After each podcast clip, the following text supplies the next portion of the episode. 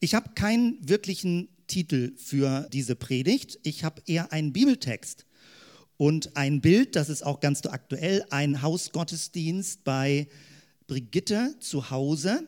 Und ihr seht da so eine Runde, gerade wie es passte. Brigitte hat noch Stühle vom Dachboden geholt und einen Tisch und so weiter, damit das in die Wohnung reinpasst.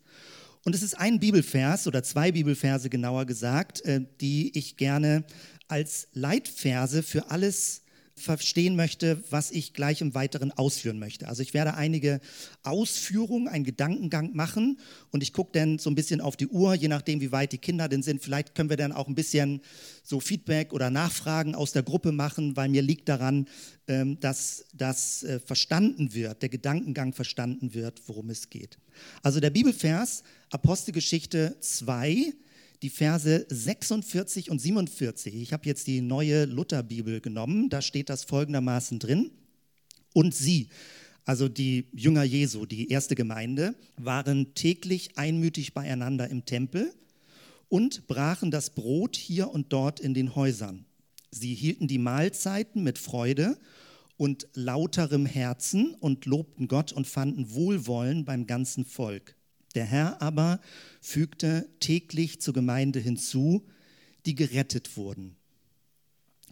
Diese Passage ist ein bisschen länger, weil äh, vorweg steht zum Beispiel etwas zum Stichwort äh, Gütergemeinschaft. Also sie teilten alles miteinander. Gerade heute Morgen ist die Podcast-Serie, also die Episode in der Serie, Episode 28 inzwischen, online gegangen über Jakob Hutter und die Hutterer. Die Hutterer versuchen das sehr erfolgreich, muss man sagen, also mit ganz vielen Rückschlägen, seit fast 500 Jahren, muss man sagen, als Christen Gütergemeinschaft zu leben.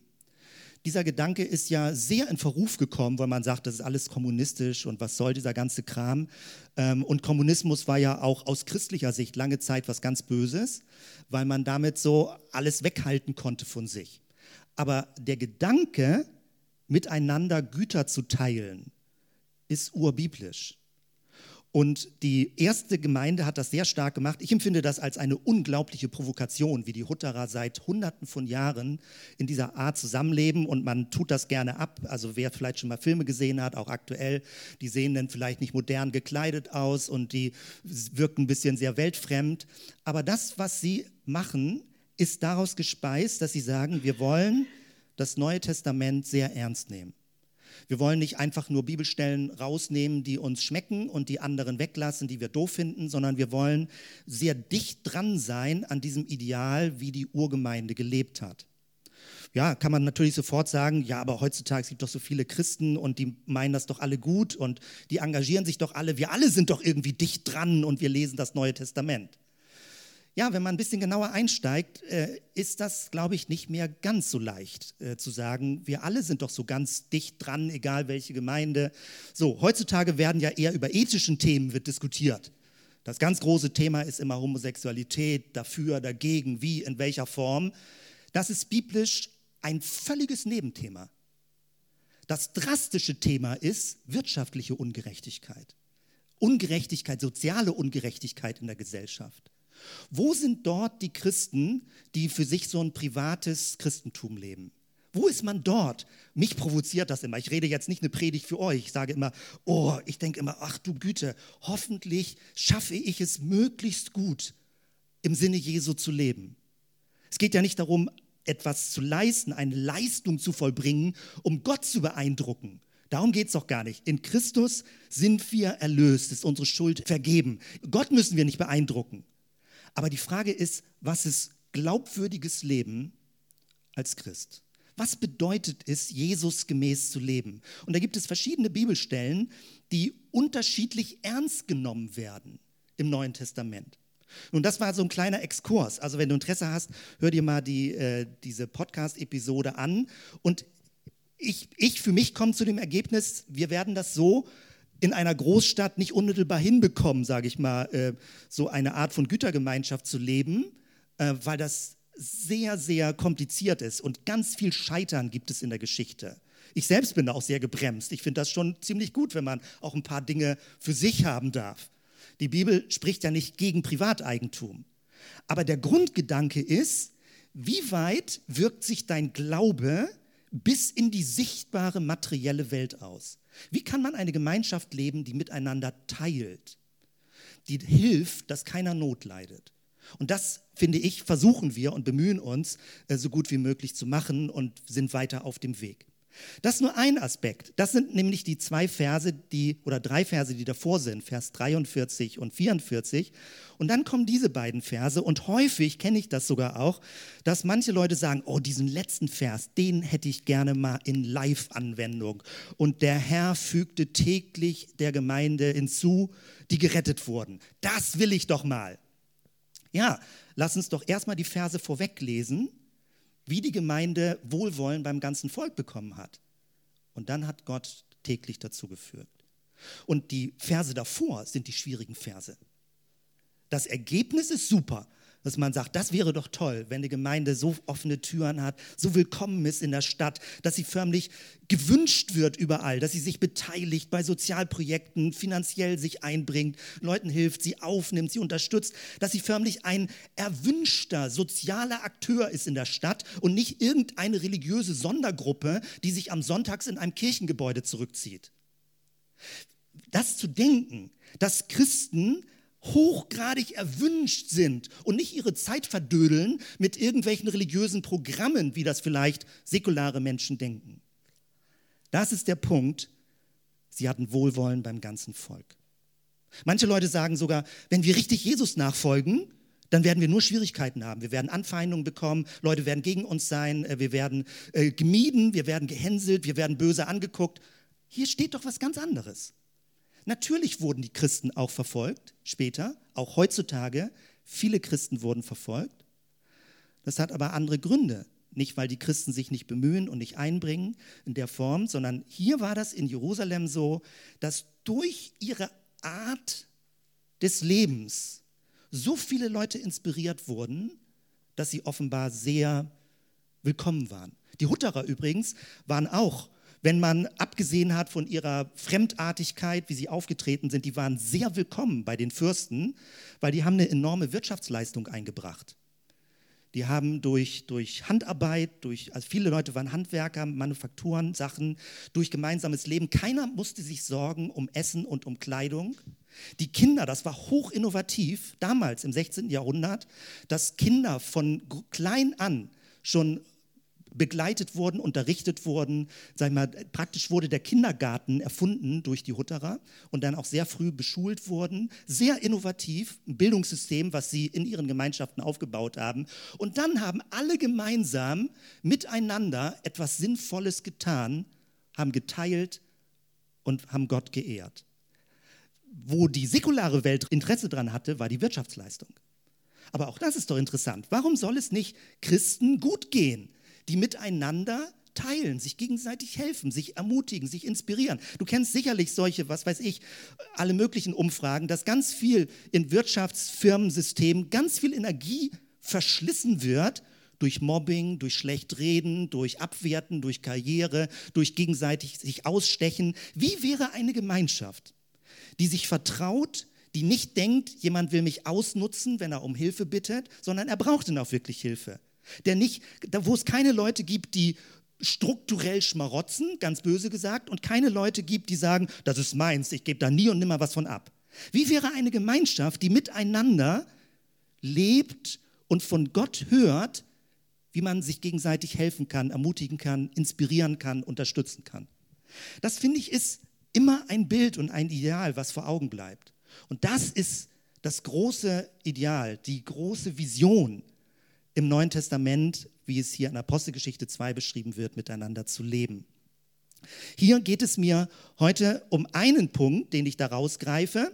Hier steht, sie waren einmütig beieinander im Tempel und dann aber steht, sie brachen das Brot hier und dort in den Häusern, haben zusammen gegessen, hielten Mahlzeiten zusammen. Es steht sogar, mit Freude zusammen gegessen, nicht missmutig. Die haben ein tolles, toll zusammengesessen und gesagt, ist doch schön, dass wir uns haben, dass wir Jesus kennen, dass wir auf dem Weg sind und äh, mit lauterem Herzen und sie lobten Gott. Sie haben zusammen gebetet, sie haben Abendmahl zusammen gefeiert. Das ist die Beschreibung. Diese Inspiration, Apostelgeschichte 2, zieht sich durch 2000 Jahre Kirchengeschichte. Und immer und immer wieder haben Christen gesagt, wir müssen dichter an diese, dieses Modell, diese Struktur, diese Vision der Urgemeinde ran. Wir sind abgekommen vom Weg. Und darüber würde ich eben weiter mit dir offen sprechen und nicht nur theoretisch, das werde ich gleich weiter erklären. Also, es gab schon ganz vereinzelt Hinweise darauf, dass wir eine Idee verfolgen, die ähm, unterschiedliche Reaktionen ausgelöst hat. Und ich will das jetzt grob beschreiben und heute das ein bisschen genauer ausführen. Also, der Arbeitstitel lautet Projektmonat. Es ist, wenn ich das biblisch formuliere, sowas wie ein Apostelgeschichte 2 Abenteuer. Und es ist der Versuch, vier Wochen lang auf, eine Groß, auf ein gemeinsames Großtreffen in der Kantine 5 zu verzichten und zu gucken, was das mit uns macht, wie man so psychosozial, pädagogisch, keine Ahnung sagt. Was macht das mit dir? Was macht das mit dir, wenn du den Ankerpunkt des Sonntagsgottesdienstes nicht mehr hast? Was bleibt denn übrig von Gemeinde? Und ich will dir erklären heute, dass das nicht einfach nur eine theoretische Spielerei ist oder mal so ein bisschen methodische Schnickschnack, sondern dass das mit einem Grundverständnis von Gemeinde zu tun hat. Also, es geht mir um drei äh, Punkte. Ich möchte einmal erklären, warum wir dieses Experiment machen. Als zweites, wie wir das strukturieren werden.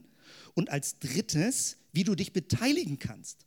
Weil es das, das Schönste wäre, wenn es nicht auslöst bei Leuten, oh, das fühlt sich ganz komisch an, ich halte die Luft an und warte, bis die vier Wochen vorbei sind, sondern dass man sagt, wie kann ich aktiv dabei sein? Und daran arbeiten wir, dass es möglichst viele Möglichkeiten gibt, auf ganz einfache Weise sich zu beteiligen. So, das als Vorlauf und dann gerne wenn meine Zeit nicht reicht, dann äh, gerne auch im Anschluss mit dem Kaffee, dass wir uns nochmal Frage- und Antwortmäßig zusammensetzen, dass da alle Unklarheiten eine Chance haben, geklärt zu werden. Jetzt möchte ich mit euch zunächst einmal eine Entdeckungsreise machen zurück in die Kirchengeschichte und in die Bibel. Und ich mache das so im Schnelldurchgang und alle Leute, die neu in der Zellgemeinde hier sind oder heute Morgen reingucken, du kriegst praktisch einen Geschwindigkeitsüberblick über bestimmte Themen der Kirchengeschichte weil wenn wir uns heute Morgen hier 2017 in der Kantine treffen, dann hat es ja eine ganz lange Geschichte. Es hat eine lange Geschichte, warum die Stühle in Reihen stehen. Es hat eine lange Geschichte, dass hier vorne jemand steht und redet und man nennt das dann vielleicht Gottesdienst. Es hat eine lange Geschichte, äh, ja, die ist ein bisschen kürzer, warum es bei uns im Gottesdienst Kaffee gibt. also es gibt immer gewisse Traditionen, warum man es so macht, wie man das macht. Und manchen Christen ist das zu anstrengend, darüber nachzudenken. Aber wer Interesse hat, ein lebendiges, dynamisches, immer frisches, an der Bibel orientiertes Christsein zu leben, der wird sich die Mühe machen müssen, darüber nachzudenken und darüber überlegen, was bedeutet das, warum machen wir das, was wir machen. Also, Entdeckungsreise zurück. Gehen wir erstmal 500 Jahre zurück in die Zeit der Reformation. Ich habe euch hier mal was mitgebracht aus dem Internet, ein ganz altes Buch. Wer das lesen kann, Deutsche Messe, Ordnung, Gottesdienst, Martinus Luther. Also er hat, Martin Luther hat unter anderem, äh, aber das sehr früh daran gearbeitet, die Messe, den Ablauf des Gottesdienstes, des katholischen Gottesdienstes zu ändern und ein ein bisschen zu variieren. Er hat es nicht grundsätzlich abgeschafft, er hat ein paar Variationen vorgenommen. Martin Luther war nicht der Erste, andere haben schon damit begonnen, dass die sogenannte Messe nicht mehr in Lateinisch gelesen wurde. Man fragt sich, sag mal, wer ist auf den Gedanken gekommen, dass du 1500 Jahre oder 1300, wenn man die ersten 200 Jahre abzählt, 1300 Jahre Leute vor sich sitzen hat, die du lateinisch anredest, wo du weißt, dass niemand ein Wort versteht. Und das nennt man dann Gottesdienst. Man macht ein paar heilige Handlungen und das nennt man Gottesdienst. Nun, man schmunzelt da schnell drüber, ich habe es ja auch so zugespitzt gesagt, aber heutzutage gibt es manchmal auch eine Art von religiöser Kultur und Sprache. Da gibt zwar keiner zu, dass er es nicht versteht, aber eigentlich versteht er es auch nicht. Selbst wenn man Deutsch redet, versteht er es nicht. Und das ist doof. Der Sinn ist doch, und Martin Luther war ganz stark dabei, der sagt doch, die Leute sollen doch verstehen, worum es geht. Die sollen es in ihrer Sprache verstehen, in ihrem Slang verstehen, in Umgangssprache verstehen. Die sollen nicht irgendwelche frömmelnden Worte verwenden. Also Martin Luther war da sehr stark und ähm, auch vorher schon bei den anderen radikaleren Reformatoren Karlstadt, Münzer, Abendmahl in beiderlei Gestalt. Seit Jahrhunderten war es damals so, dass das Volk nur die Oblate bekam. Aber der Wein wurde vom Priester getrunken. Das war Standard. Also einfache Gestalt. Also nicht jeder hat aus dem Kelch getrunken, sondern stellvertretend hat der Priester aus dem Kelch getrunken. Erst in der Reformationszeit wurde eingeführt, dass der Kelch zum Beispiel rumgegeben wurde, dass alle sich beteiligt haben, dass, weil das war der Leib und das Blut Christi, das war heilig, da durfte man gar nicht anfassen, das wurde einem in den Mund gelegt. Aber es sollte doch darum gehen, dass jeder Teil hat an dem Erlösungswerk Christi. Und dann wurde also im evangelischen Bereich die, die Gestalt und auch die Art, auch der Sinn des Abendmahls verändert, dass es nicht mehr ein Opfergeschehen war, sondern eher eine Erinnerungsfeier, etwas, was Bedeutung hatte in dem, was Jesus getan hat. Es wurden andere Lieder gesungen, damals waren das Schlager, wo Martin Luther Texte drauf gedichtet hat. Aber, und das ist mein Punkt, die Grundstruktur von Kirche blieb gleich. Es wurden ein paar Modifikationen vorgenommen. Die Theologie wurde ein bisschen geändert, dafür ist Martin Luther berühmt, aber die Struktur der Kirche blieb gleich. Was meine ich damit? Es gab nach wie vor Kirchengebäude, man hat zwar die Bilder rausgeholt, aber Kirchengebäude waren wichtig. Es gab nach wie vor Pastoren, vorher waren es Priester, jetzt waren es gelehrte Professoren oder ausgebildete Prediger, die gesprochen haben, Predikanten. Und dann gab es einen Ablauf, es gab eine Liturgie. Und dieser Ablauf wurde zwar ein bisschen modifiziert, aber er wurde nie grundsätzlich in Frage gestellt. Hast du irgendwo in der Bibel einen Gottesdienstablauf schon mal gefunden im Neuen Testament? Es gibt keinen Gottesdienstablauf im Neuen Testament. Heißt das, dass es keinen Ablauf gab? Doch, natürlich muss es irgendeinen Ablauf gegeben haben. Aber macht es Sinn, sich um einen Gottesdienstablauf zu streiten? Nein, du hast doch gar keine biblische Grundlage dafür. Ich kenne das, ich bin ja nun seit über 25 Jahren Pastor. Ich kenne das, wie, wie unruhig teilweise Leute werden, wenn Lieder nicht an bestimmten Stellen waren, wenn der Segen nicht in der richtigen Form gesprochen wurde und so weiter. Sag, steht da irgendwas von einer Bibel? Nein, aber es ist eine Tradition, die sich entwickelt hat.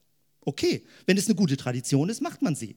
Mir ist das dummerweise sogar einmal passiert, ist lange her, wo ich beim Abendmahl, ich war Gast in einer anderen Gemeinde, wo ich Brot und Wein vertauscht habe. Das fühlt sich ganz komisch an, wenn erster Wein rumgeht und eigentlich brauchst du ja den Wein, um so ein bisschen das Brot runterzuspülen. Und dann hast du also den Wein und danach kriegst du das trockene Brot und du merkst, alle Leute kauen so ein bisschen vor sich hin und Wein war schon vorbei. Ich dachte, aber puh, also ich, ich habe es überlebt und die Gemeinde auch. Also in einem ganz strengen Sinne ist das natürlich völlig verboten, so einen Fehler zu machen. Also ich mache das ein bisschen locker an der Stelle und will das nur beschreiben. Also wenn man aber sagt, okay, die Reformation hat ganz viel an Gutem gebracht, aber die Grundstruktur von Kirche hat sie nicht geändert. Das ist doch interessant. Warum eigentlich nicht? Meine tiefste Überzeugung, das ist meine Kurzform, lautet, die Struktur der Kirche ist auch Botschaft. Gestalt ist auch Botschaft. Das ist das, was ich damit meine. Wenn eine Kirche ein neues Gebäude baut und mit einem Architekten zusammensitzt und überlegt, wie sie das Gebäude baut, dann wird an dem Bauplan erkennbar sein, was ihre Theologie ist. Wo ist die Mitte? Sitzen die Leute im Kreis? Wo sind die Kinder? Wie ist das Foyer? Welche Bedeutung hat das? An der Architektur erkennst du das Selbstverständnis einer Kirche. Wenn wir hier sind, drückt es als Selbstverständnis aus, wir sind im säkularen Raum. Woher kommt das? Dafür muss man noch ein bisschen weiter zurückgehen in der Geschichte, nämlich ins vierte Jahrhundert. Und da hat man zum Beispiel, das ist jetzt aus dem elften Jahrhundert ein Bild gemalt, aber was das deutlich macht, hier links ist Kaiser Konstantin und rechts ist, wenn ich das richtig verstanden habe, äh, Kaiserin Zoe. Und in der Mitte die Mutter Maria mit Jesus. Jesus sieht schon ziemlich alt aus vom Gesicht, ähm, weil er ist ja eigentlich auch schon erwachsen und er ist ja auch schon auferstanden. Und, äh, und das heißt, die, die Kaiser haben praktisch der Mutter Maria und dem Jesuskind gehuldigt. alles das, zu großen Teilen, das, was wir heutzutage als Kirche verstehen, hat sich erst im vierten Jahrhundert herausgebildet. Das ist vielen Leuten nicht bewusst. Im vierten Jahrhundert erst wurden Kirchengebäude gebaut äh, und es gab dann die Unterscheidung zwischen der säkularen Welt und den heiligen Versammlungsorten. Es wurden heilige Orte errichtet. Das gab es vorher bei Christen nicht. Im vierten Jahrhundert wurden offizielle Priester eingesetzt, also Amtskirchentum Priester. Es gab auch in der Frühzeit, gab es älteste Diakone, aber immer unter dieser Überschrift, dass Jesus sagt, einander dienen. Alle sollen Diener sein. Aber dann im vierten Jahrhundert unter Kaiser Konstantin wurden Priester eingesetzt. Die Kirche wurde offiziell und du warst sowas wie, im Sinne in Kurzform, sowas wie ein Staatsbediensteter für die Religion. Man hat heilige Handlungen eingeführt, man hat Altäre wieder eingeführt. Vorne in der Kirche steht ein Altar. Und aus einer Nachfolgegemeinschaft, im schlimmsten Fall, wurde eine Zuhörgemeinschaft. Man hat auch als drittes, nicht nur was Gebäude anging, nicht nur was Amtspersonen anging, man hat auch, was viele Leute nicht wissen, erst im vierten Jahrhundert den Sonntag eingeführt. Die ersten drei Jahrhunderte gab es keinen Sonntag. Man muss sich das immer von Zeit zu Zeit in Erinnerung rufen, um zu sagen, äh, aber wie haben denn die Christen die ersten drei Jahrhunderte überstanden? Wie geht denn das? Kein Gebäude, nicht so eine offizielle Person, die das alles, sage ich mal, das Programm durchführt im Gottesdienst. Und dann auch noch, warte mal, kein Sonntag? Also man kann da ganz viel mehr historisch reingehen, warum die typische Gottesdienstzeit halb zehn war und dann zehn war und wie das mit den Mauern und mit nicht mit den Mauern, sondern mit den Bauern zusammenhängt, die dann eine Melkpause hatten äh, auf dem Lande und deswegen musste das um halb zehn sein. Das war irgendwie die zweite Melkpause, die da irgendwie und so weiter und so weiter. Es hat alles Gründe, warum man es so macht, wie man es macht. Und Leute hören das, die lange in der Gemeinde sind, auch nicht zum ersten Mal von mir. Aber ich möchte mir selbst das in Erinnerung rufen und sagen, warum ist das eigentlich so? Und was wäre die richtige Form für unsere heutige Gesellschaft, in der wir leben? Damals haben sich dann natürlich auch im vierten Jahrhundert die, die Theologien entwickelt. Es gab eine Gottesstaat-Theologie von Augustin. Und dann gab es den Rückgriff ins Alte Testament. Dass nämlich die Christen die Überzeugung hatten, das Volk Israel zu beerben. Und beim Volk Israel gab es eine ähnliche Dreierstruktur. Es gab den Tempel, es gab die Priester und es gab die Opfer. Hier habe ich euch mal einen, einen hohen Priester, oh nee, oh, Entschuldigung, ich habe es gerade übersprungen, aber das wollte ich zwischendurch sagen. Da, alles, was ich jetzt sage, das ist hier sehr, sehr massiv und sehr kompakt äh, zusammengestellt. Frank Viola und äh, Viola, meine ich, heißt das, und äh, George Barner. Äh, Forschung über das Christentum. Alles mal aufgelistet, was es an heidnischen Elementen im Christentum gibt. Und also wenn du fünf Kinnladen hättest, würden dir sieben davon runterfallen. Wenn du das mal liest, ähm, wie die ganzen Traditionen entwick sich entwickelt haben, was wir Christentum nennen. Was du aber in der Bibel gar nicht findest. Und was auch historisch gar nicht so war. Also da eine Auflistung, wer sich das mal zu Gemüte führen möchte, über die Hintergründe mancher unserer vermeintlich biblischen Gemeindetraditionen. Man hat also ins Alte Testament zurückgegriffen und hat ähnlich wie damals das Volk Israel eine politisch-religiöse sag mal, eine, eine Gesamtheit war, hat man das im Mittelalter Corpus Christianum genannt. Also das Gesamtgeschehen der Gesellschaft wird christlich. Das ganze Mittelalter war ja christlich. Es gab eine Kirche, es gab dann einen Kaiser und so weiter und es gab gefälligst waren alle Christen. Das ging gar nicht, dass du außerhalb denken konntest. Das war ja gerade die Reformationszeit, als Leute gesagt haben, Augenblick mal, ich habe da eine andere Meinung zu. Und das war mühsam erkämpft, dass es Religionsfreiheit gibt, von der wir heutzutage profitieren. Also im Alten Testament gab es auch Tempel, Priester, Opfer. Aber, und das ist spannend, wenn jetzt das Christentum im vierten Jahrhundert, äh, vierten Jahrhundert zurückgreift aufs Alte Testament und auf die Tempelstruktur, dann geht sie damit vor das Neue Testament zurück. Weil die ersten Christen haben sich nicht am Tempel orientiert, und das waren ja alles Juden, sie haben sich an der Synagoge orientiert. Und die Synagoge war nicht der Tempel. Die Synagoge war kein Gottesdienstraum, sondern es war ein Versammlungszentrum, wo diskutiert wurde, wo miteinander gelebt wurde, wo man Bibeltexte vorlesen konnte, wo plötzlich Gastprediger reinschneiden und sagten, hier, ich möchte auch mal den Text lesen, was haltet ihr von dem Gedanken? Also eine, ein, ein lebendiges Geschehen äh, und nicht ein Tempel, wo eine Zeremonie gefeiert wird. Jesus also, und wir wissen das alle, und ich, ich merke das immer bei mir, oh, wie hartnäckig ist das, dagegen anzukommen. Jeder, der ein bisschen schon das Neue Testament gelesen hat, weiß, Jesus hat deutlich gesagt, dass er die Tempelstruktur abreißen wird und dass unser Körper der Tempel des Heiligen Geistes ist. Dass Gott durch seinen Geist in unserem Herzen wohnt oder in der Gemeinschaft der Christen wohnt. Jesus hat deutlich gemacht, dass er allein der Mittler zu Gott ist. Es gibt keine herausgehobenen Priester. Entweder sind wir alle Priester oder keiner in diesem herausgehobenen Sinne. Und es ist dieser Begriff auch im freikirchlichen Sinne aufgegriffen, das allgemeine Priestertum meint nicht allgemeines Mitarbeitertum. Ist auch gut, wenn möglichst viele Leute mitarbeiten. Allgemeines Priestertum bedeutet, du selbst kannst direkt über Jesus in Kontakt mit Gott sein. Du brauchst keinen anderen professionell christlichen Menschen, der dir dabei hilft, direkt mit Gott zu reden. Das meint allgemeines Priestertum. Du kannst direkt vor Gott treten im Namen Jesu und du kannst direkt im Namen Gottes für andere Menschen beten. Das hat Jesus doch deutlich gemacht. Und auch zum Stichwort Opfer hat Jesus im Hebräerbrief wird das ganz massiv deutlich gemacht, ein für alle Mal klargestellt, Opfer sind vorbei. Im Opfertod Jesu ist ein für alle Mal das Opfergeschehen vorbei. Es gibt nicht mehr diese ritualhaften Zeremonien. Es gibt ein gemeinschaftliches Leben von Christen miteinander. Und dann auch, es gibt sicherlich, also für Leute, die langjährig unterwegs sind, kennen dieses, wo zwei oder drei in meinem Namen versammelt sind, da bin ich mitten unter ihnen. Man kann das fast so wie so ein Mantra sprechen. Aber das Spannende dabei war, Jesus hat damit die Anzahl der Personen reduziert. Weil im Judentum brauchtest du zehn Männer, um eine offizielle, reguläre religiöse Versammlung zu machen. Zehn Männer. Ohne den ging es nicht. Sonst war das ein Gespräch, aber keine religiöse Versammlung. Wenn Jesus sagt, Subtext, nicht mehr zehn Leute und auch nicht zehn Männer, sondern zwei oder drei in meinem Namen, da bin ich als Verkörperung Gottes unsichtbar unter ihnen.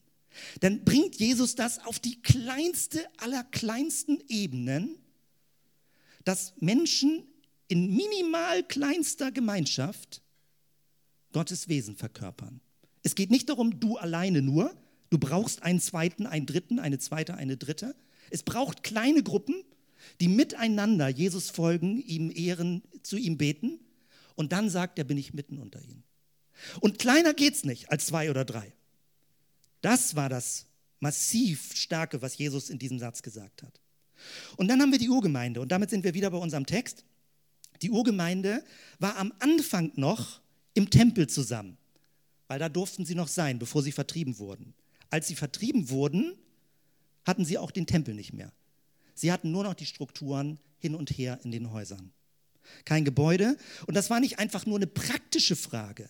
Du musst dir das auch inhaltlich vorstellen. Der Meister des Universums, der Höchste aller Höchsten, kommt auf die Erde und wird geboren in einer Futterkrippe und in einem Stall.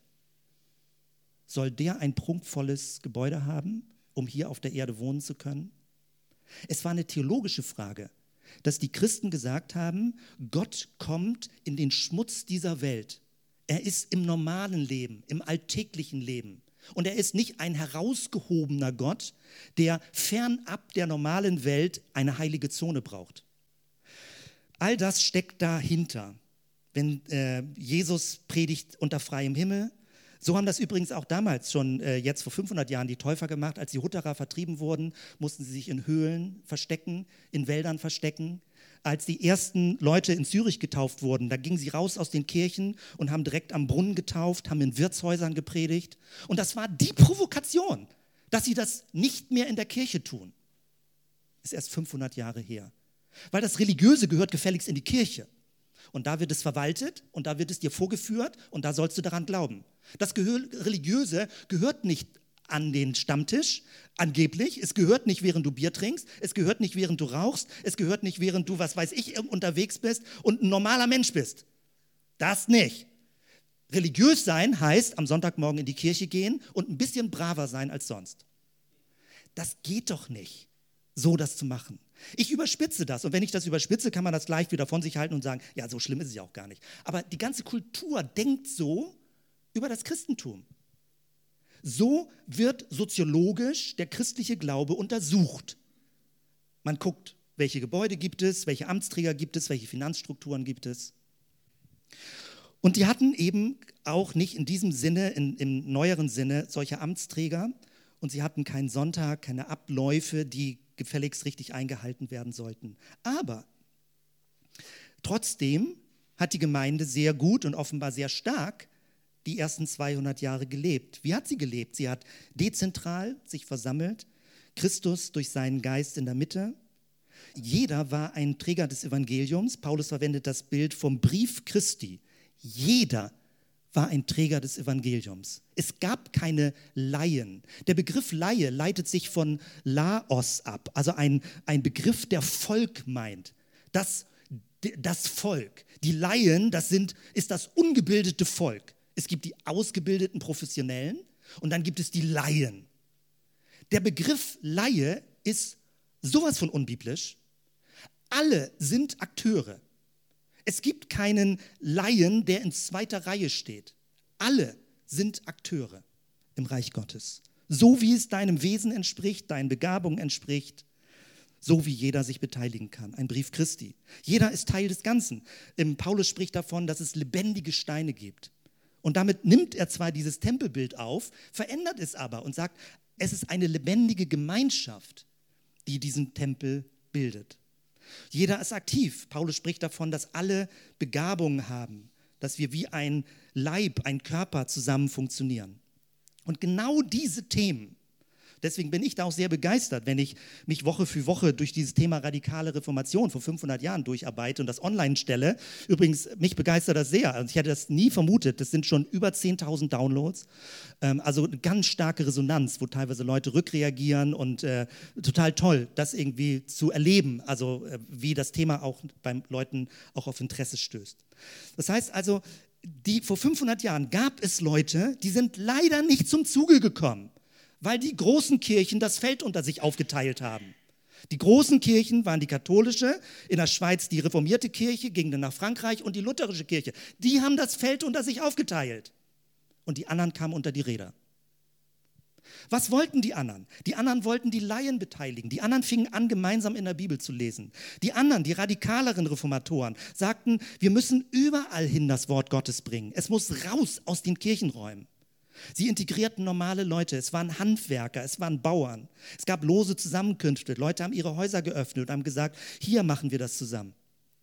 Und sie fingen an, wie ich schon von den Hutteren erzählt habe, in Gütergemeinschaft zu leben. Und das war am Anfang überhaupt nicht klar. Die haben da sehr drum gerungen, in welcher Form sie miteinander teilen wollen. Jetzt springen wir in die Gegenwart, Zellgemeinde Bremen. Was ist unsere Geschichte? Kurz den Überblick. Wenn ich zurückerinnere, 1991 hier in Bremen äh, Pastor geworden. 1993 kam ich in Kontakt mit dem Material von Zellgruppen, Zellgemeinde weltweit.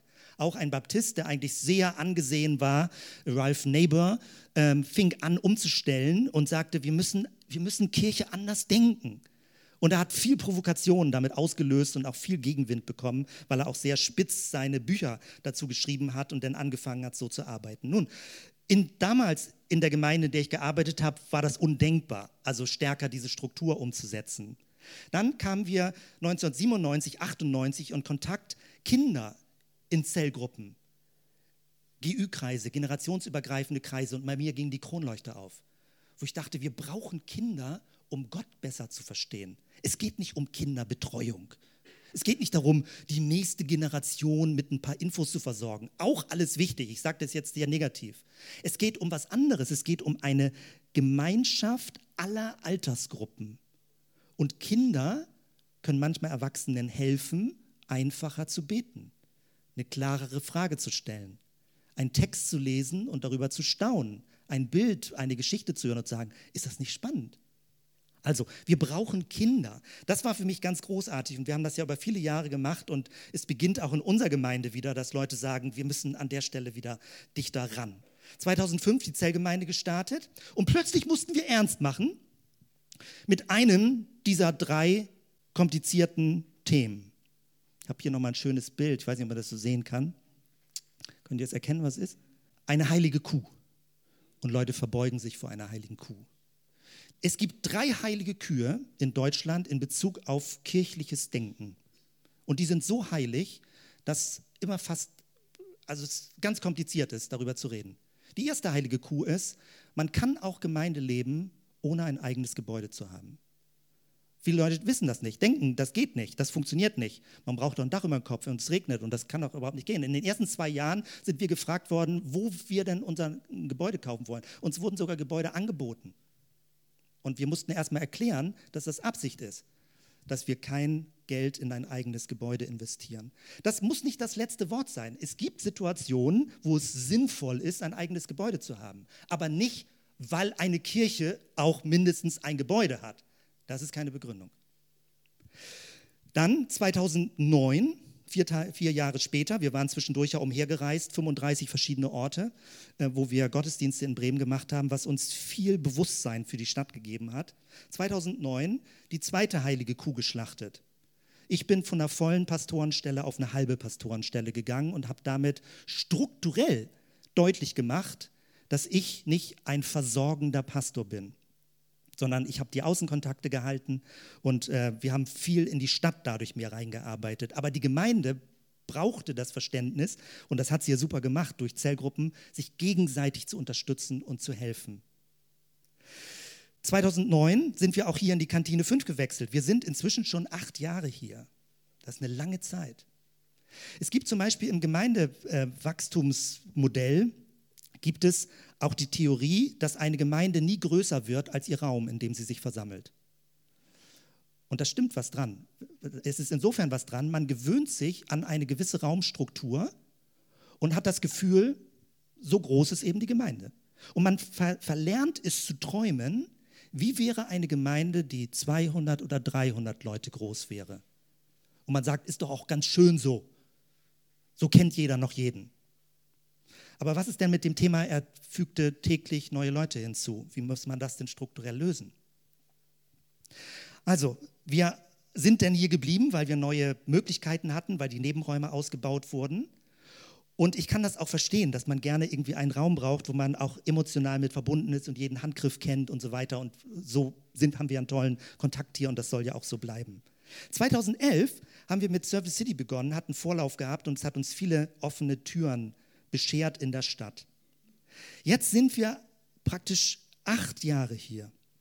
Wir denken alles in alle Richtungen. Und ich will das nicht übertreiben oder dramatisieren, aber es gibt eine dritte heilige Kuh. Und die dritte heilige Kuh ist der Sonntagsgottesdienst. Das, was wir Sonntagsgottesdienst nennen. Weil Paulus redet nicht von einer Versammlung am Sonntagmorgen. Er sagt äh, in Römer 12, unser ganzes Leben ist ein Gottesdienst. Wir, wir leben, wo immer wir uns bewegen, Gottesdienst vor Gott. Natürlich, und davon bin ich überzeugt, wir brauchen eine Versammlung, wir brauchen eine gegenseitige Vergewisserung, wir brauchen eine Großgruppe, um zu sehen, wer ist mit uns gemeinsam auf dem Weg. Aber sich in einer Großgruppe zu versammeln, bedeutet nicht zwingend ein gewisses gottesdienstliches Modell und Muster. Und an der Stelle glaube ich, und ich sage das auch von mir, löst das ein bisschen Unruhe aus, weil man möchte das doch gerne als Ankerpunkt haben. Und das, was ich jetzt am Anfang angekündigt habe, zu erklären, warum wir das machen und es nicht nur theoretisch zu machen, sondern ich würde es jetzt ein bisschen technischer formuliert sagen, wir machen ein kollektives Selbstexperiment. Wir machen ein gemeinschaftliches Experiment, wo wir uns gemeinsam beobachten, was macht das mit uns, wenn wir nicht den Sonntag als Ankerpunkt haben? Fällt denn die Gemeinde auseinander? Könnte ja sein. Wo man sagt, oh, kein Sonntag mehr, habe ich auch keine Lust mehr zu kommen, was soll das? Und kein Kaffee, bleibe ich zu Hause, ähm, ist auch mühsam genug. Es kann sein, dass wenn der Sonntag als Sammlungspunkt nicht da ist, die Gemeinde zerbröselt. Da ist mir auch ein bisschen mulmig bei. Es kann aber auch sein, dass wir umso stärker herausfinden, dass die Kraft der Gemeinde, die gegenseitige Verbundenheit, das Treffen hin und her in den Häusern, dass das Leben der Gemeinde nicht aus dem Sonntag besteht. Und das wäre ein interessantes Ergebnis. Ich selbst weiß nicht, wie das ausgehen wird und ich wäre sehr interessiert, von Leuten zu hören, wie sie das empfinden. Ich glaube, man kriegt das nicht theoretisch raus. Ich glaube, man muss das modellhaft an sich ausprobieren was das mit einem macht und dann kann man dementsprechend auch weiter überlegen. Noch einmal, die Frage ist vielleicht, soll der Gottesdienst abgeschafft werden? Nein, es geht sehr wohl darum, dass wir uns als Gemeinde versammeln.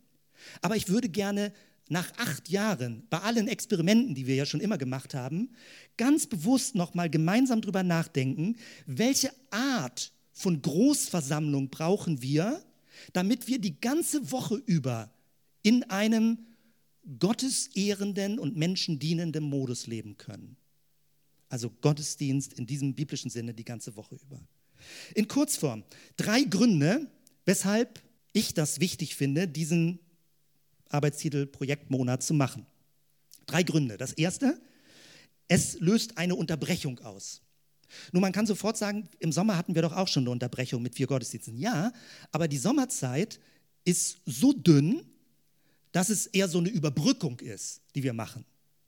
Aber mittendrin, wo normalerweise starke Gottesdienste laufen, zu sagen, wir setzen aus, das fühlt sich wie eine Unterbrechung an. So ein bisschen aus dem Tritt kommen, ein bisschen irritiert werden, Dinge anders machen, aufhorchen, stutzig werden, sagen und zu gucken, was fehlt mir, wenn das nicht mehr da ist. Es könnte ja auch bei rauskommen, dass du sagst, oh, kein Gottesdienst, super, mir fehlt eigentlich gar nichts dann werden wir sicherlich auch ein paar Dinge zu bereden haben, ähm, warum wir das denn überhaupt noch machen. Also äh, wir brauchen viele Stimmen. Und wenn Leute umgekehrt sagen, boah, die vier Wochen waren echt schwer, ich möchte wirklich möglichst viele Leute wiedersehen, Kantine voran, umso besser. Deswegen würde ich da gerne drüber reden und miteinander drüber sprechen, weil wir haben sehr unterschiedliche Geschichten, sehr unterschiedliche Gemeindeprägungen. Und das ist jetzt meine Meinung und da bin ich stolz auf die Zellgemeinde, wenn man das mit irgendeiner Gemeinde machen kann, die ich über die Jahre kennengelernt habe, dann ist es mit unserer Zellgemeinde. Bei anderen Gemeinden, also soweit ich mich erinnere, würde, was mich jetzt betrifft, ähm, mir das Ding um die Ohren geflogen sein. Ich hoffe, das passiert mir hier nicht oder uns gemeinsam auch nicht hier in der Gemeinde. Es sind ja nur vier Wochen, aber vier Wochen sind lang genug, um einen zu irritieren und zu gucken, was da bei einem passiert. Man kann als zweites auch sagen, Mischung, Leute mischen. Ich freue mich darauf, alles andere, was ich sonst tue, weitestgehend zurückzustellen und so viele Leute wie möglich in kleinen Treffen, wo immer die stattfinden werden, zu besuchen, dabei zu sein. Also wenn das okay ist, dass ich dabei bin und nicht, jetzt kommt der Pastor oder einer der Pastoren oder irgendwie sowas, sondern einfach mit dabei zu sein, sich zu treffen, Leute zu besuchen, das häufig zu kurz kommt. Sagen, das wäre toll, mal so eine ganz große Rundreise mit vielen verschiedenen Leuten durch die Gemeinde zu besuchen und zu mischen. Neue Leute einzuladen, komm überall dazu. Du bist willkommen. Es sind keine abgeschlossenen Zellgruppen. Du hast ein Turbo in Bezug auf Leute in der Gemeinde kennenlernen. Du kannst in einem Monat so viele Leute kennenlernen, wie es dir sonst in drei Jahren nicht gelingt. Das finde ich eine spannende Perspektive. Und möglicherweise, das wäre die Hoffnung, als drittes ist es auch eine Vergewisserung. Dass wir sagen, ja, jetzt wissen wir irgendwie wieder neu. Es ist nicht einfach nur eine stumpfe Routine, jeden Sonntag Kantine und aufbauen, abbauen und so weiter, sondern es macht Sinn. Wir wollen am Sonntag uns sehen und wir wollen am Sonntag uns gegenseitig ermutigen und inspirieren. Also eine Vergewisserung, was die Funktion der Großgruppe ist, aber wir werden das kombinieren mit einer Umfrage. Welche Elemente findest du wichtig im Gottesdienst? Und wir werden das checken und das wird alles transparent sein. Leute, also jetzt nicht, du kannst anonym voten, aber die Ergebnisse sind transparent. Sagen, was denkst du? Anbetungszeit, Predigt, Kaffee trinken, welche Elemente findest du wichtig? Welche Elemente fehlen? Und wir würden gerne so viel Stimmen wie möglich von Leuten hören, dass sie mitbeteiligen, sich mitbeteiligen. So viel Mitbeteiligung, sag ich mal, findest du wahrscheinlich in kaum einer anderen Gemeinde, dass du mitbestimmen kannst durch Feedback, wie wollen wir gemeinsam Jesus folgen in dieser Stadt. Jetzt noch praktischer, und da gehe ich ein bisschen schneller durch. Und es kann sein, dass nicht alles zu verstehen ist, aber wir haben ja noch ein bisschen Zeit bis dahin. Du wirst alles unter einer Domain finden. Wir waren im Anbetungsleiterteam zusammen und auf einmal fing es an, kreativ zu sprudeln. Und der Vorschlag war, wir nennen das Zelten mit Doppel L.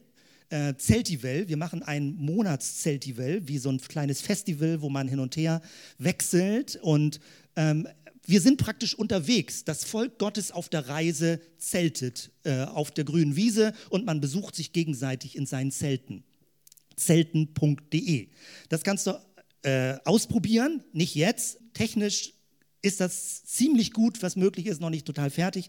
Ich mache das startklar fürs Handy dass du alles auf dem Handy an Informationen bekommst. Das ist sehr viel Arbeit, aber es ist auch eine ganz tolle Herausforderung, sowas zu machen, weil es geht jetzt technisch, so etwas zu realisieren. Ich zeige dir das gleich. Du wirst vier Bereiche, an vier Bereichen dich beteiligen können. Du wirst an allen Treffen, die online eingestellt werden, dich direkt anmelden können. Du brauchst keinen Doodle-Link mehr dafür.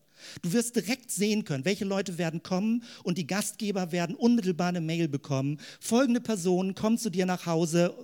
Was macht ihr zusammen so ungefähr? Du kannst beschreiben, was du vorhast. Du kannst dann, und das würde ich ganz großartig finden, von jedem Treffen Fotogrüße hochladen. Es wird einen Stream von Fotos geben, ähnlich wie Instagram, dass sie sagen, du bist praktisch bei einem Treffen und du machst einmal so ein, so ein Selfie, wie äh, in der Gruppe, die zusammensitzt, Fotogrüße in die Gemeinde rein. Und du kannst abends auf dem Handy gucken, wo sich Leute getroffen haben und welche Grüße sie in die Gruppe reinschicken. Dann kannst du Bibeltexte mitlesen und es bietet sich ja förmlich an.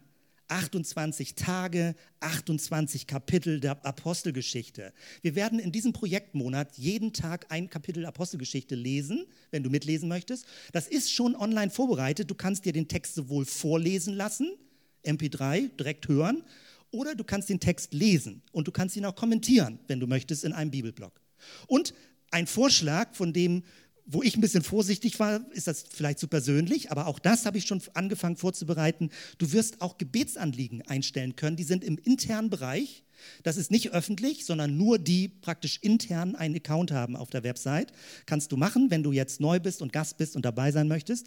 Gebetsanliegen, du brauchst keinen Namen zu schreiben, du kannst das anonym einstellen, aber du kannst auch sagen, das bin ich als Person, betet für mich. Und du kannst dann mitbeten für dieses Anliegen und man wird sehen können, welche Leute mitbeten wollen. Und derjenige, der es eingestellt hat, kann Leute danach auf dem neuesten Stand halten. Also vier Bereiche, wo es darum geht, praktisch wenn wir am Sonntag nicht zusammen sind, wie können wir trotzdem das Gesamtgeschehen der Gemeinde erkennbar machen und sichtbar machen? Und da ist das natürlich großartig, was inzwischen mit dem Internet per Handy möglich ist. Das also ist die grob Großstruktur, aber wo wir Leute brauchen, und darum werbe ich ganz besonders, und du hast jetzt drei, drei Wochen Zeit oder sowas, darüber nachzudenken, es wäre toll, wenn möglichst viele einmal eine Idee einbringen und sagen, kommt doch mal zu mir nach Hause. Wir trinken zusammen Kaffee, wir lesen zusammen in der Bibel, wir beten zusammen, wir tauschen aus. Wir begrenzen das vielleicht auf zwei Stunden. Und es können noch Gruppen sein, wo drei Leute oder fünf Leute oder sieben Leute zusammenkommen. Du kannst auch sagen, bitte nur fünf Leute. Man kann eine Obergrenze festlegen und das sieht man dann auch, wenn der Laden voll ist so ungefähr. Also all das wird auch denkbar sein. Aber toll wäre es, und das wäre meine große Hoffnung, dass wir ohne viel Aufwand zu verschiedenen Zeiten an verschiedenen Orten uns zum Bibellesen und Beten und zum Essen zusammentreffen. Es gab so mal sowas beim Stichwort Adventskalender. Das war aber immer nur eine halbe Stunde und mitten in der Adventszeit haben manche Leute dann wenig Zeit und man fährt durch die ganze Stadt, es sind überall Staus und es funktioniert schlecht. Hier, du hast freie Wahl, wann, wie du was machen möchtest, wie du was anbieten möchtest und äh, wenn keinem der Termin passt, sagt man es eben wieder ab. Man weiß aber im Vorwege, ob Leute kommen und sich anmelden oder nicht. Und man, man steht dann nicht plötzlich doof da, man hat irgendwas gemacht oder vorbereitet und niemand kommt. Das heißt, bring deine Idee für ein Treffen ein, lade zu dir nach Hause ein, Essen, Austausch, Bibel, Gebet. Mehr nicht. Kein Programm, miteinander reden. Miteinander reden, Leben teilen, beten, voneinander hören viele, glaube ich, von uns wissen auch gar nicht mehr, was sie beruflich machen. Ähm, man ist lange zusammen in einer Gemeinde. Früher kannte man das mal ein bisschen genauer. Leute haben Veränderungen erlebt, um ein bisschen zu erzählen über die Zellgruppe hinaus. Es kann sein, dass Sonderaktionen stattfinden. Jemand bietet einen Filmabend an, eine Songwerkstatt, Kanoausflug. Es kann sein, dass auch Zellgruppen, die ja weiterhin stattfinden, es geht ja nicht darum, dass Zellgruppen sich auflösen, dass Zellgruppen sagen, ein Abend würden wir ganz bewusst mal öffnen, dass alle Leute dazukommen wollen, die, die, die möchten. Vielleicht im Garten noch, wenn es warm genug ist, im September, oh, zusammen grillen, was auch immer man vorstellen macht, aber wo man sagt, alle können dazukommen und wir wollen das offen machen. Das heißt, du selbst entscheidest, wie in diesem Projektmonat sich die Gemeinde treffen wird. Wenn niemand einlädt, wird sich niemand treffen.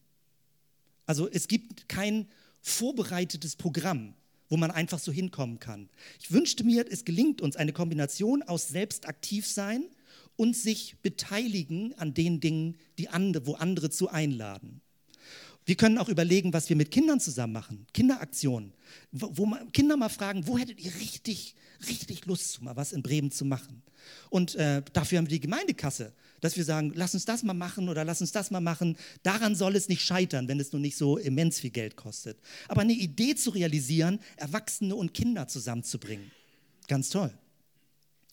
Also, den üblichen Rhythmus, den wir haben, ist Sonntags Großgruppe, in der Woche Kleingruppe. Jetzt für diesen Projektmonat ist folgender Vorschlag. Der Rhythmus für den Projektmonat sucht dir jeweils pro Woche zwei Angebote aus, wo du dabei bist. Versuche in einer Woche an zwei Stellen in Kontakt mit anderen Christen aus dieser Gemeinde zu sein. Und dann ist es derselbe Rhythmus, nur er läuft nicht am Sonntag. Und vielleicht sogar ist es auch möglich, dass wir dich gewinnen können. Werde selbst aktiv und lade im Verlauf des Monats zu einem eigenen Treffen ein. Und wenn es bei mir irgendwie passt, also mindestens sitzen wir dann zu zweit. Äh, und, und dann machen wir mal zusammen, erzählen Kaffee und ich kriege ein bisschen Update, was gerade bei dir los ist oder ich erzähle dir Sachen von mir. Also ich würde mich sehr freuen, wenn uns das gelingt, praktisch unabhängig vom Sonntag, so ein Hin und Her treffen und Hallo sagen und zusammen essen in den Häusern oder wo auch immer hinzubekommen. Also ganz praktisch, und das kannst du dann selber ausprobieren auf deinem Handy. Alles ist hier oben in einem Menüpunkt drin und es gibt auch Rubriken, die man anwählen kann. Wird es äh, isst man zusammen, ist es mit Kindern, gibt es eine Bibelzeit, Gebetszeit, Abendmahl oder eine Aktion. Und dann hast du eine lange Liste und du kannst dich direkt hier anmelden, raufklicken, siehst sofort das Ergebnis. Also ich bin da technisch sehr begeistert, dass äh, sowas inzwischen irgendwie alles geht, ohne eine App zu äh, programmieren. Und so sieht das praktisch aus. Du kannst alle Treffen sehen, alle Fotogrüße, alle Gebetsanliegen. Du kannst selbst Sachen erstellen, ein neues Treffen, einen neuen Fotogruß hochladen, ein Gebetsanliegen einstellen. Und du kannst es dann auch selbst, du hast einen eigenen Bereich, wo du selbst auch nachgucken kannst, wo habe ich mich eigentlich angemeldet. Weil wir haben nämlich das häufig bei Doodlings, Leute haben das vor drei Wochen mal eingetragen und haben vergessen, dass sie sich angemeldet haben.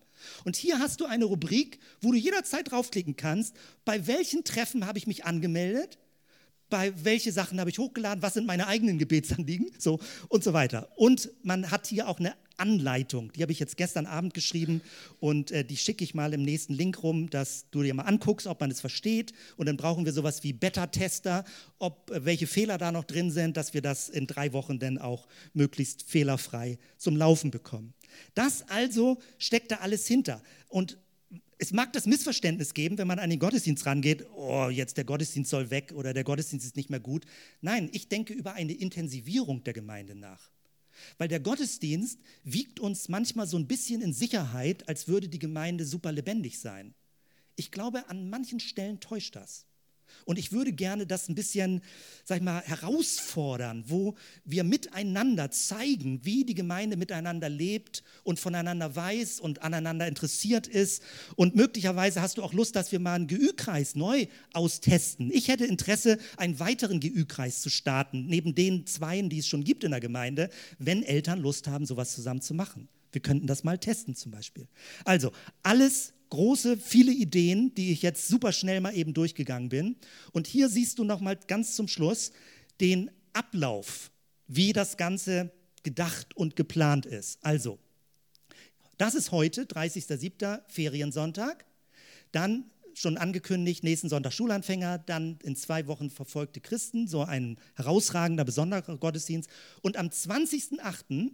sind wir eine Woche vor dem Projektmonat. Bis dahin ist alles hoffentlich startklar. Und dann stellen wir im Gottesdienst die Ideen vor, die es schon gibt, weil es gibt schon ein paar Ideen, sagen, wir könnten das machen, wir könnten das machen. Und dann kriegt man so ein bisschen Gefühl, was in diesem Monat stattfinden wird. Und bis dahin wird dann auch technisch sicherlich alles verfügbar sein. Und dann setzen wir diese vier Sonntage in der Kantine aus. Das heißt aber nicht, dass wir uns sonntags morgens nicht treffen. Wir können uns überall sonntags morgens treffen. Einmal wird das im Kindergarten im Grüppeling sein, es wird bei Leuten zu Hause sein, die schon drüber nachdenken und planen. Vielleicht hast du eine andere Idee, was wir am Sonntagmorgen machen können mit den Leuten, die da sind und Lust haben mitzumachen. Und dann läuft es darauf zu, dass wir am 24. September uns gemeinsam wieder hier treffen, Pizza essen, also im Anschluss, aber vorher erzählen wir, wie hast du das erlebt, wir werten aus, wir machen Flipchart, wir wollen hören, wie hast du das erlebt? Fördert es dein christliches Leben oder schwächt es dein christliches Leben? Und wir wollen neu gucken, was bedeutet es, sich zusammen zu versammeln, miteinander auf dem Weg zu sein. Und wir werden dann auch, sag ich mal, mit Leuten, die Lust haben, Fragen zusammenzustellen, eine Umfrage zu machen und dann auch die Ergebnisse eures Rücklaufes, eures Feedbacks hier dann auch wieder transparent machen. Und all das, was wir hier gemeinsam so als kollektive Selbsterfahrung machen, wird einfließen in unser jährliches Intensivwochenende. Wenn wir nämlich mit allen Leuten, die engagiert die Gemeinde mitdenken, mitgestalten wollen, nicht nur Leiter, nicht nur super engagierte Mitarbeiter, sondern alle, die aktiv mitdenken wollen. Auch, auch Freunde sind eingeladen, wenn du dich zur Zellgemeinde zugehörig fühlst und sagst, ich möchte das mitgestalten. Dann Merkt ihr diesen Termin? 17. bis 19. November, das wird in Ritterhude stattfinden, wo wir schon mehrfach gewesen sind. Und dann haben wir ein ganzes Wochenende Zeit, darüber nachzudenken, was bedeutet das? Wollen wir den Gottesdienst modifizieren? Wollen wir ein bisschen was verändern? Wo nehmen wir was wahr? Welch, welchen Sinn, welchen Reim machen wir uns darauf, was wir gemeinsam dann erlebt haben werden? Sowohl an hoffentlich einigen positiven Dingen, aber auch an einigen negativen Dingen, wo wir sagen, uh, das hätte ich nicht gedacht, das ist ja ziemlich ernüchternd, was in dem Projektmonat gelaufen ist, kann auch sein. Auch dann haben wir Gesprächsstoff. Das also in kompakter Form, was dahinter steht, warum wir ähm, gerne dieses Experiment mal machen wollen und miteinander mit euch zusammen Augen und Ohren aufhalten und Herzen aufhalten. Was macht das mit deinem Inneren, wenn wir an der Stelle mal aussetzen, wo man eigentlich denkt, es müsste doch Gottesdienst in der Kantine 5 stattfinden. Ja, das ist offen. Ich kann das nicht wirklich vorhersehen, äh, was das Ergebnis sein wird. Ich habe in beide Richtungen Empfindungen, dass es sowohl positiv als auch vielleicht auch negativ sein kann von der Wirkung. Äh, umso wichtiger ist es äh, zu gucken und nicht einfach nur stumpf alle Dinge so weiterzumachen, wie man sie jetzt schon über längere Jahre gemacht hat.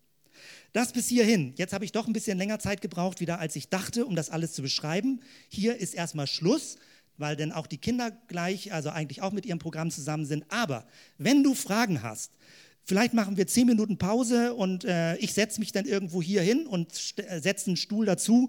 Dann äh, können wir direkt Verständnisfragen klären, wo du sagst, das habe ich noch überhaupt nicht verstanden oder so, dass du nicht so mit drei Fragezeichen heute Morgen aus dem Gottesdienst rausgehst. Ich bin auf jeden Fall da und ich trinke da einen Kaffee und dann können wir äh, gerne so in zehn Minuten weiter miteinander noch reden.